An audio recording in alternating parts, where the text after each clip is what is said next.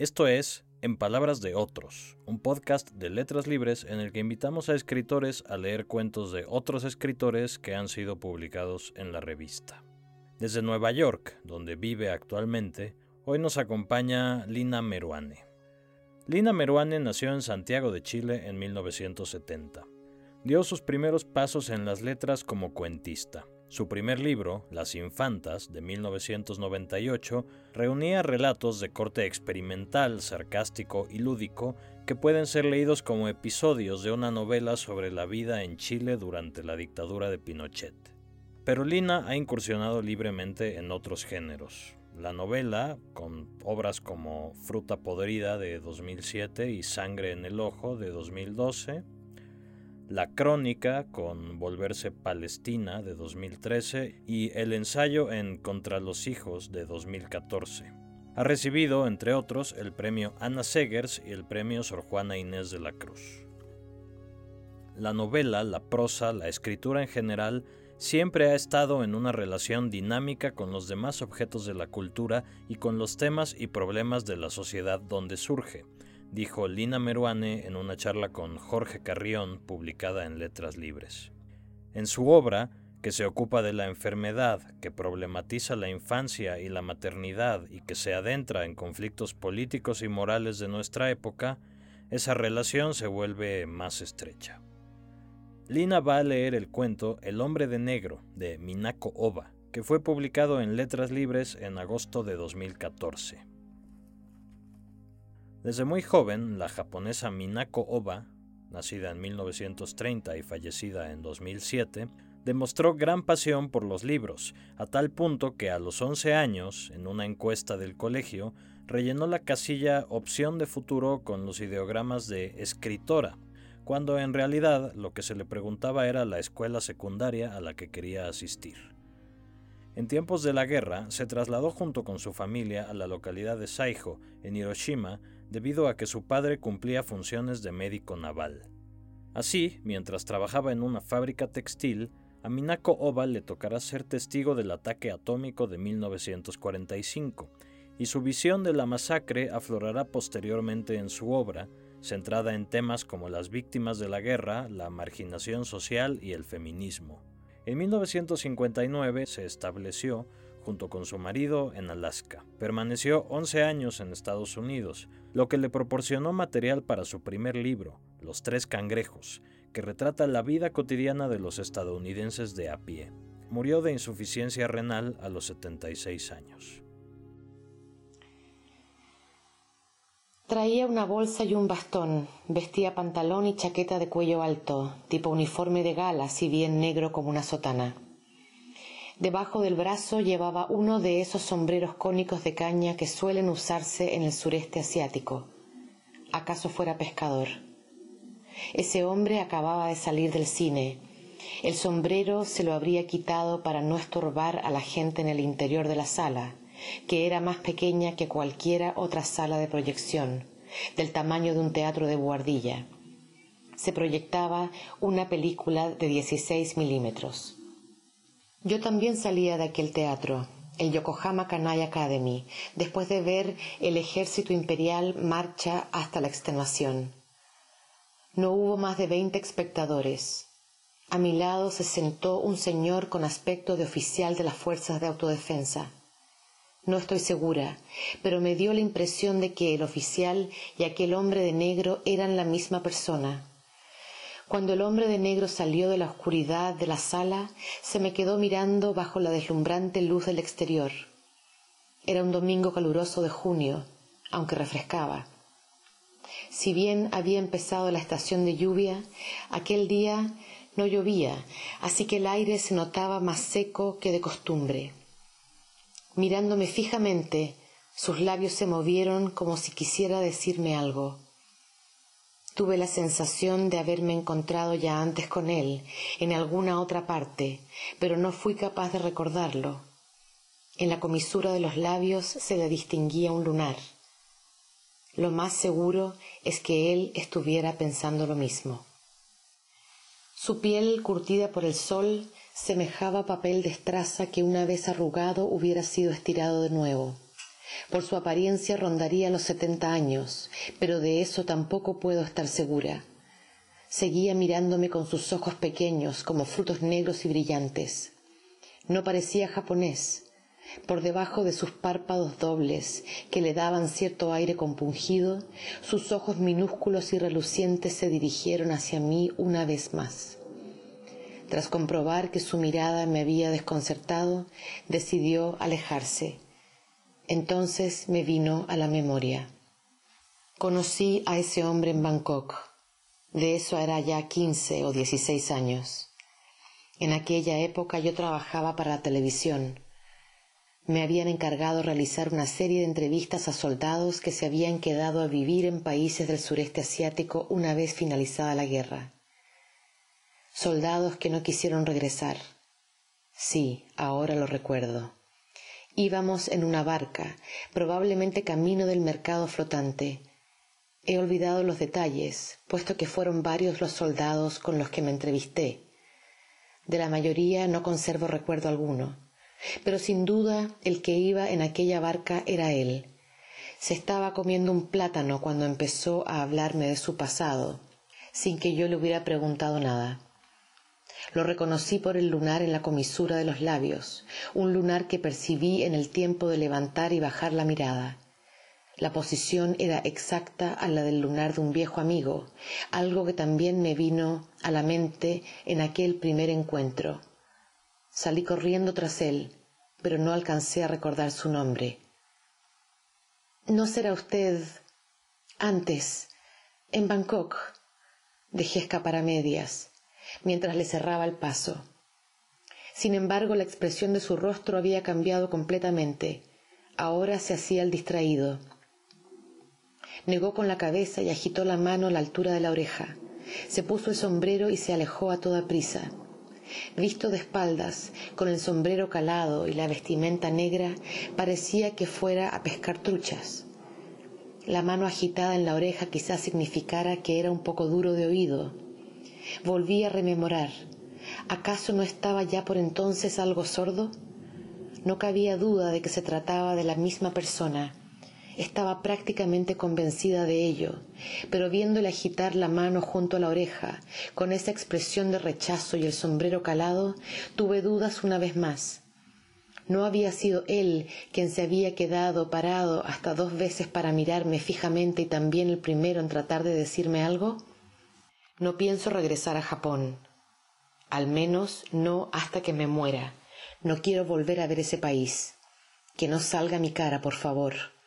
Abandoné a mi mujer y a mis hijos, y puede ser que vean el programa. Ya han pasado treinta años, así que no creo que me reconozcan, pero nunca se sabe. Tal y como me pidió, no le filmamos la cara durante la entrevista para la televisión. El resto de los entrevistados no tuvo inconveniente, por eso recuerdo en particular las palabras y el rostro de ese hombre. La posición del lunar también quedó grabada en mi memoria.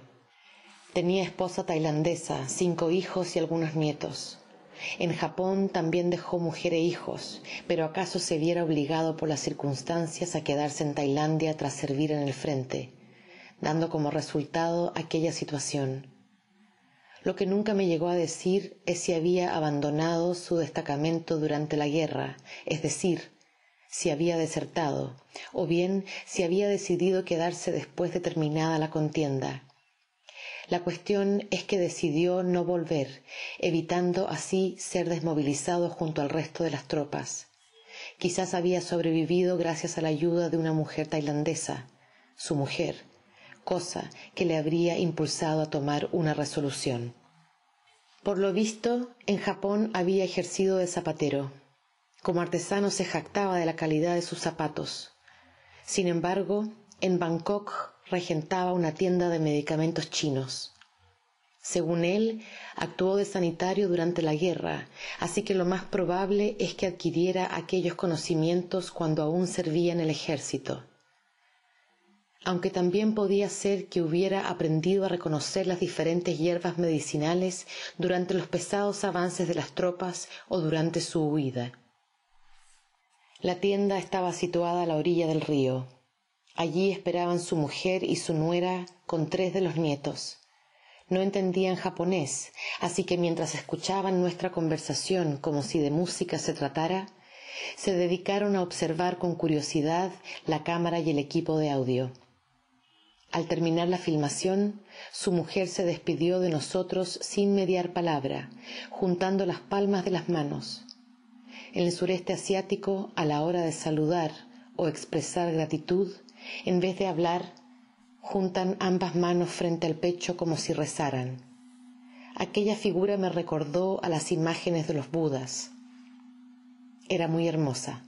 Además de vender los productos en la tienda, usaba también la barca para hacer negocios sobre el agua. La tenían llena de todo tipo de mercancías que transportaban río abajo y río arriba.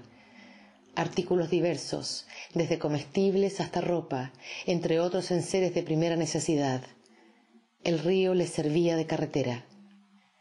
Los japoneses que habían llegado a Tailandia durante la guerra y que habían decidido no volver a su tierra, obteniendo así la ciudadanía tailandesa, tenían un perfil bien distinto al de los emigrados que partieron hacia América del Norte o hacia América del Sur.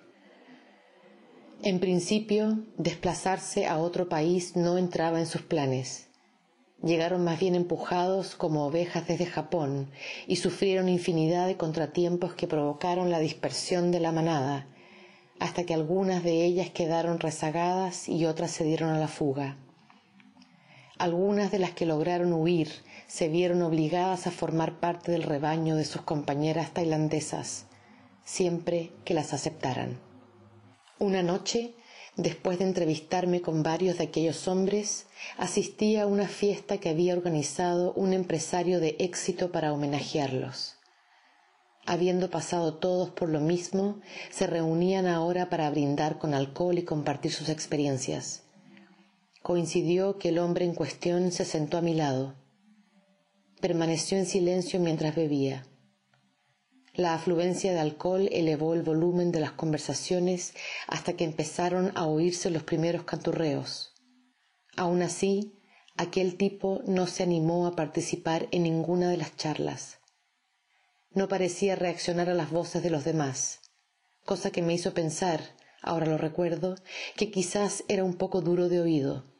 Si bien no dejaba de tomar, Seguía sentado sin inmutarse, como si rememorara el pasado con nostalgia, en actitud apacible, hasta que alguien empezó a cantar una canción militar, por aquella época estaban de moda en Japón, a lo que esta vez sí reaccionó diciendo Si hemos sobrevivido es porque comimos carne humana.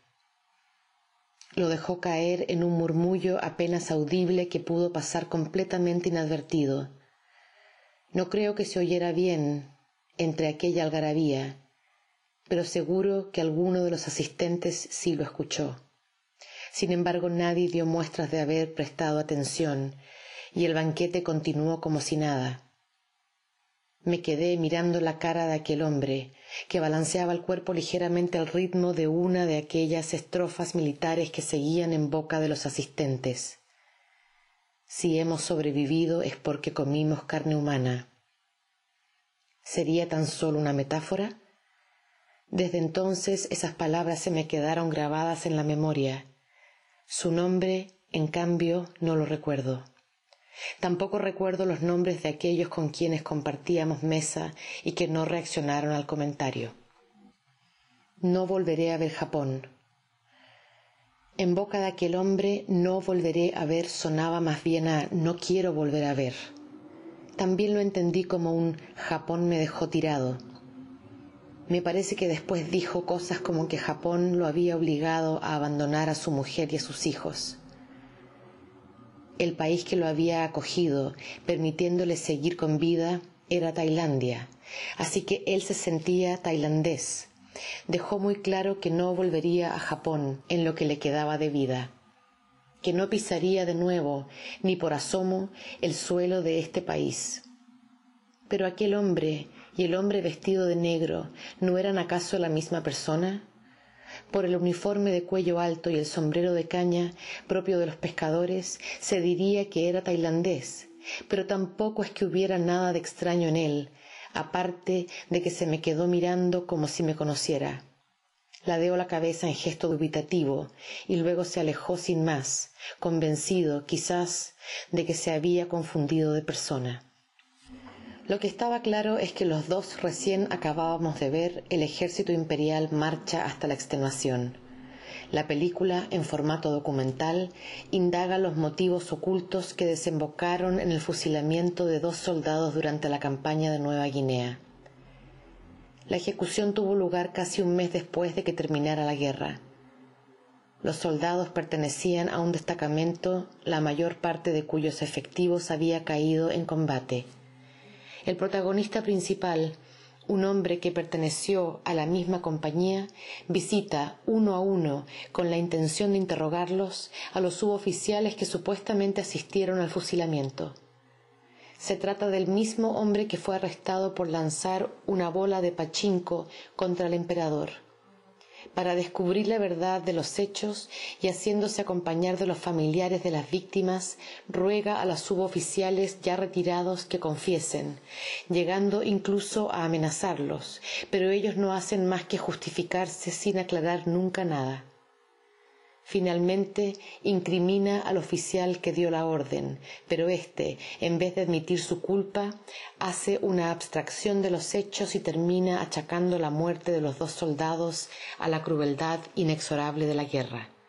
El espectador, a medida que siente cómo aumenta su irritación, se topa con la siguiente hipótesis atormentados en el frente por un hambre terrible, bajo el consentimiento tácito de todos ellos, ¿acaso no se habrían puesto de acuerdo para comerse a sus compañeros? En el documental, el hombre riñe y forcejea con algunos de los implicados, pero al hacerlo frente a la cámara nos preguntamos si no estará todo pactado de antemano la exasperación aumenta gradualmente hasta que algunos de ellos terminan haciendo comentarios que provocan en el espectador la sospecha de un sentido oculto. La doblez de las personas se va haciendo patente. Mientras tienen lugar las entrevistas, la policía permanece al acecho, siempre cerca, por si tuviera que intervenir. De vez en cuando los agentes participan en la conversación, entonces la cámara los filma desde ángulos insospechados que contribuyen a crear la imagen ridícula de la policía. En el epílogo se explica que el protagonista reside actualmente en prisión, purgando una condena de doce años por atentar contra la vida del oficial que dio la orden de disparar durante el fusilamiento. En el intento terminó hiriendo de gravedad al hijo mayor del oficial. ¿Por qué ese hombre, con apariencia de loco, llega hasta tales extremos? Entre los miembros de una generación que experimentó los hechos más terribles, ya son pocos los que pueden cuestionarse esas cosas. El hombre vestido de negro había visto esa película, pero yo no tenía ninguna prueba de que fuera la misma persona que entrevisté en Bangkok quince o dieciséis años atrás y que me había causado una fuerte impresión. Uno de mis amigos más cercanos de antaño también tenía un lunar en la comisura de los labios, exactamente en el mismo lugar. No cabe duda de que hay mucha gente con un lunar en ese mismo sitio. Además, desde que me encontré con aquel hombre en Bangkok, han pasado ya quince o dieciséis años. Así que lo extraño sería que pudiera afirmar rotundamente que eran la misma persona. A lo mejor no se trató más que de una ilusión, el resultado de superponer a capricho el contenido de la película con mis propios recuerdos. Pero en el caso de que no se tratara de una ilusión, significaría que aquel hombre había venido expresamente desde Bangkok a Japón con la única intención de ver aquella película de la que habría oído rumores. Así pues, el hecho de que no hubiera vuelto a pisar Japón no podría deberse más a la falta de medios económicos que al rencor acumulado. Pero en ese caso, después de quince o dieciséis años de prosperidad en los que el valor del yen había ido aumentando progresivamente, ¿no sería menos factible visitar Japón precisamente ahora? Sin duda, el motivo debía de ser el rencor. ¿Pero hacia quién? Hablando de ilusiones, podría ser también que desde que nacemos todas y cada una de las escenas de las que somos testigos forman parte de una ilusión Se podría concluir entonces que el individuo que dio la orden de disparar una vez terminada la guerra era el mismo una ilusión, así que por mucho que vayamos detrás de la esencia, nunca daremos con la verdad de los hechos. Persiguiendo al fantasma del hombre vestido de negro, terminé merodeando sin rumbo fijo por las calles de Isesaquicho por ser domingo caminé por una zona de oficinas completamente desierta hasta desembocar en los alrededores de la estación de Sakurahicho. Allí me encontré de repente con un anciano que venía desde Chiba, a tres horas en tren, para ver los actos conmemorativos del puerto de Yokohama que se celebraban cada año. Me preguntó si no habría por allí algunos grandes almacenes, ya que deseaba sacar dinero antes de asistir al festival. Yo no tenía ni la menor idea de qué grandes almacenes pudiera haber en Yokohama. Disculpe que no le sea de ayuda. Mientras me excusaba pensé si sería en realidad posible usar la tarjeta en domingo para sacar efectivo. Me pregunté si no sería aquello otra ilusión y la de la cabeza. Sin que yo le dijera nada, aquel anciano, que había tardado tres horas desde Chiba para asistir a las fiestas de Yokohama, se puso a hablar muy animado es que estaba pensando en comer algo por el barrio chino antes de regresar. Al volver a casa, mi vecina me trajo un bol de arroz cocido con frijoles. A pesar de que siempre parecía estar cansada, con la cara abotargada, ¿por qué seguía insistiendo en cocer aquel arroz rojizo? ¿Sería también aquello una ilusión?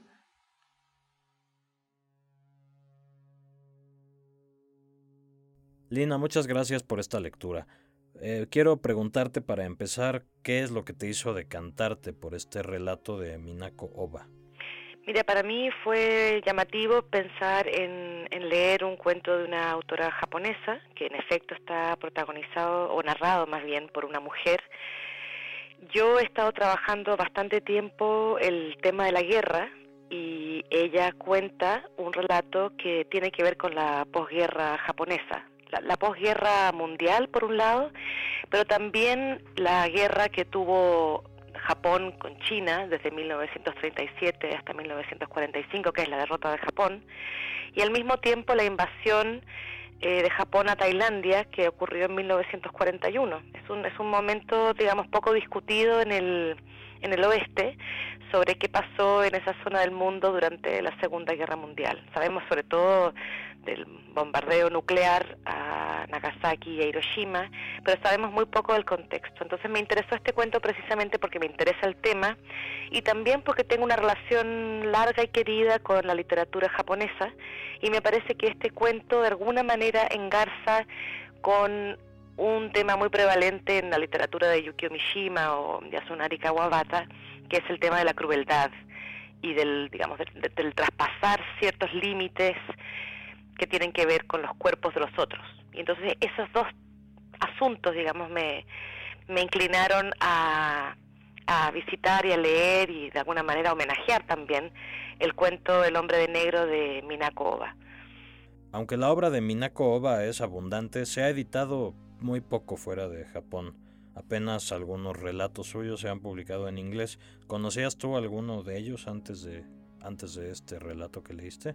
Sabes que yo tengo una antología que de hecho es raro, recogí en, en, la bodega de mi edificio un día, alguien había dejado una pila de libros y uno de esos se llamaba eh, Escritoras japonesas mujeres, en inglés. Y ahí hay otro relato de ella que yo leí hace un montón de tiempo y la verdad como era una antología no, no, recordaba bien, pero volví a mirar mi libro y en efecto es un cuento que se llama La sonrisa de la bruja de la montaña en la obra de Minako Oba, esto se puede leer en internet, hay constantes. Una de ellas es el paisaje de la posguerra japonesa, que está presente siempre, y otro es un paseo por las fronteras entre la realidad y la ilusión. En el cuento creo que logra esto muy bien, entremezclando el relato del encuentro en el cine con el recuerdo de ese primer encuentro con ese hombre que podría o no haber sido el mismo del cine, y con lo que sucede en el documental. Sí, a mí también me interesó muchísimo este elemento de la ilusión en la que entrevemos la posibilidad de una realidad y al mismo tiempo no se está seguro, ¿no? Creo que eso además engarza de una manera muy bella con el hecho de que ella sale de una sala de cine donde se acaba de proyectar el documental El ejército imperial marcha hasta la extenuación, es decir, hay como un gatillante que es, ella sale de un documental y eso la, le refiere por un lado a su trabajo en un documental que trataba sobre los veteranos japoneses que se habían quedado en Tailandia como una suerte de desertores, pero al mismo tiempo el marco del cine como otro elemento de la ilusión, ¿no? de la creación de ilusión. Entonces está ese marco que es muy bello, que es que a la salida del cine, de alguna manera, esto le gatilla a ella una visión y es incapaz de darse cuenta de si en realidad es ese hombre o sencillamente el documental, el contexto, la mirada tan penetrante de ese señor, en efecto es un reconocimiento, ¿no? Me parece que es muy bonita la manera en que está presentado ese problema, que no, no saber cuál es la realidad, cuál es la ficción. Y por otro lado, también de alguna manera ponerle un punto de, un, signo de interrogación al propio trabajo del documental, ¿no? que siempre asumimos que es un trabajo sobre la realidad, pero que en su, que en su interior también tiene la, digamos, la posibilidad de que haya elementos ficticios. Y este paso de la ilusión a lo real, o viceversa, también queda subrayado en el paso del espacio cerrado del cine al espacio exterior, a las calles del barrio de Isesaquicho. Sí, y exactamente así es como termina el cuento, cuando dice sería también aquello una ilusión, todo, ¿no? Volver a su casa, comerse el, el bowl de arroz con frijoles que le ofrece la vecina, que también es una vecina que entra dentro de un espacio como si esto fuera de, alguna manera una especie de sueño. Sale del cine y entra en una especie de sueño. Ese, digamos, ese es un elemento que sin ser surrealista ni realista mágico, nos pone como en un lugar de enorme incertidumbre. En la plática que ya mencionaba yo al principio, esta plática sobre la novela que tuviste con Jorge Carrión y que se publicó en Letras Libres, dices, no estoy de acuerdo con que la no ficción sea el género de referencia actual, más bien creo que es la posibilidad de combinatoria lo que nos seduce. Y también añadías, si a la prosa le llamamos crónica o novela o ensayo, o incluso si le llamamos poema o dramaturgia, quizás ya no describa el objeto que nombra. El relato de Minako se mueve por estos rumbos, ¿verdad? Sí, la verdad es que no, no lo había pensado, pero a mí en efecto me, me interesa justo estos, estos bordes ¿no? de los géneros. Y a mí me parece que ella explora aquí en este cuento precisamente esta imposibilidad, digamos, o la porosidad entre lo real y lo imaginado. Y a mí esa, esa incertidumbre también me interesa a nivel de, de descripción de género o de, o de su imposibilidad. A mí me parece que precisamente es un cuento que interroga eh, los otros géneros, la posibilidad de entender la realidad en la que vivimos. Tal vez también sea una expresión de estos sentimientos de posguerra eh, en Japón, en el sentido de que las guerras están, están llenas de de relatos de la realidad, pero también están llenas de propaganda y hay un elemento, hay un, hay un punto ahí donde es difícil discernir. Y a mí me parece que también en, digamos, en el, problema del trauma, del trauma de la guerra, que este cuento realmente examina bien, ¿no? O sea, hago un pequeño aparte, pero el momento más intenso de este relato es cuando la, la narradora recuerda que este veterano, que es un hombre muy taciturno, ¿no? Muy callado, de pronto dice sobrevivimos porque fuimos capaces de comer carne humana. ¿no? Esa es una frase brutal de este cuento y, me parece que la posibilidad de que eso sea cierto es demasiado violenta, ¿no? Y el trauma lo que tiene es que hay, hay una especie de, de como digamos como, como enfermedad, como, como efecto mental, es que de pronto hay una distorsión de la realidad.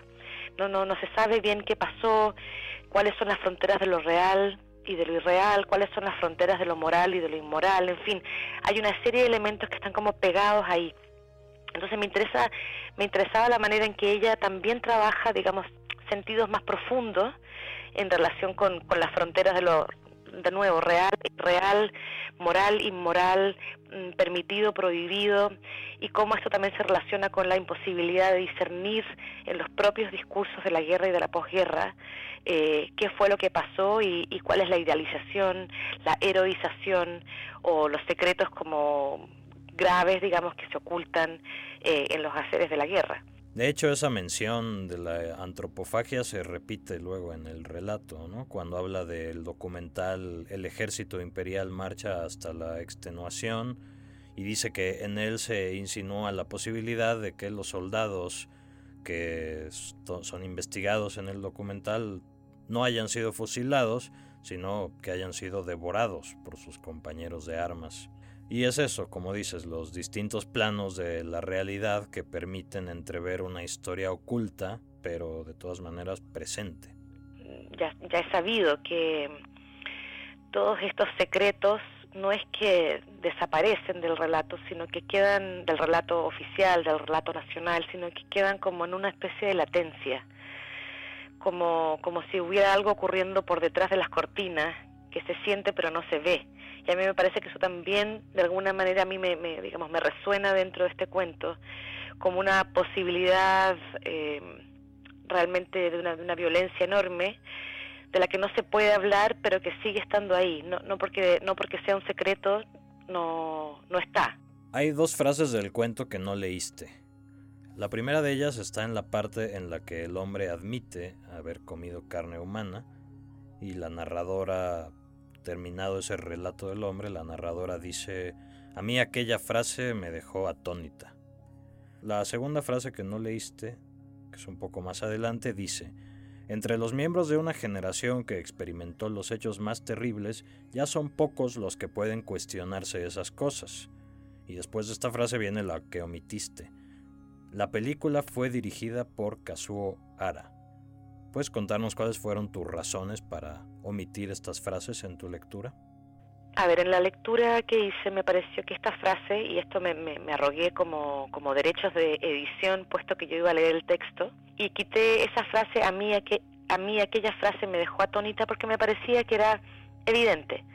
Digamos, este cuento es un cuento muy seco, y me parecía que esa frase le quitaba la sequedad y entraba en una cuestión más evidente.